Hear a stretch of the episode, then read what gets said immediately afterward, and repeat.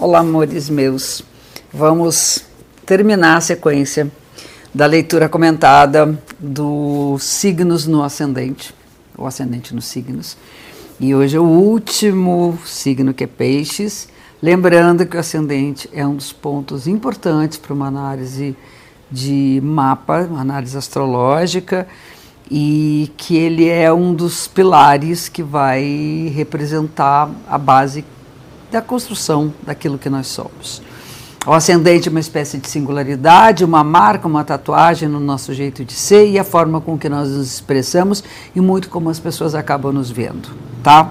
Então vamos falar sobre ascendente no signo de Peixes, o último signo. A pessoa nascida com ascendente em Peixes tem como recursos para se tornar ela mesma os dons da intuição, da compaixão, da delicadeza e um enigmático magnetismo. Ascendente peixe é como se tivesse alguns véus que encobrem e deixa aquele tom misterioso no seu jeito de ser no mundo.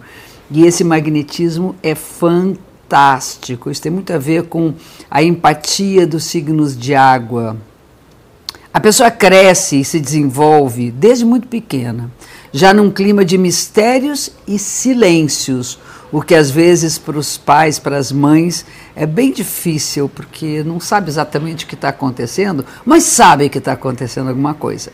Ela está envolta com suas, envolta com suas fantasias, envolvida com suas fantasias, impressionável e suscetível.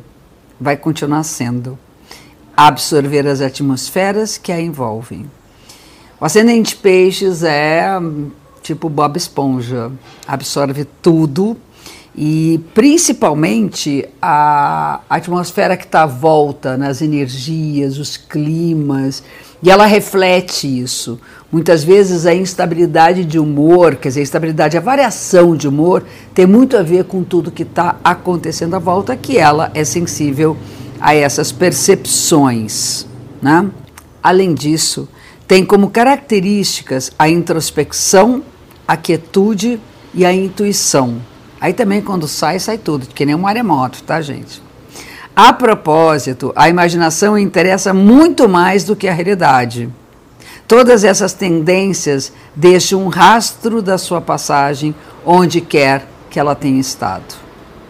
As tendências sombrias de peixes são melancolia, depressão, intoxicação, confusão mental, ilusão, impressionabilidade e indolência. Essas são características, são, são manifestações que podem acontecer quando o signo oposto fica totalmente é, abafado pela não, pelo não desenvolvimento, pela não consciência de suas qualidades.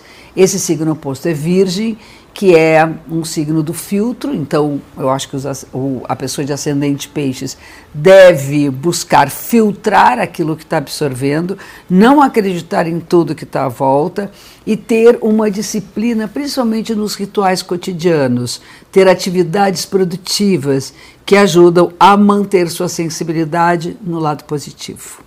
É evidente que essas qualidades podem ser altamente prejudiciais ao seu desenvolvimento, ainda que lhes sirvam igualmente a transformações que a levam também a tornar-se uma individualidade. Então, muito de um sofrimento pelo excesso de sensibilidade, pela tendência melancólica, acaba conduzindo a pessoa a um trabalho profundo de autoconhecimento. Isso é, é importante para quem é ascendente peixe, para poder entender esse mistério que é aquilo que ela sente que pode ser. Por fim, a conquista da independência, que é um assunto tratado no ascendente, está diretamente relacionado ao ato de sonhar, pois sem projetos à frente, sem fantasias, uma pessoa nascida com ascendente peixes jamais consegue se sentir livre.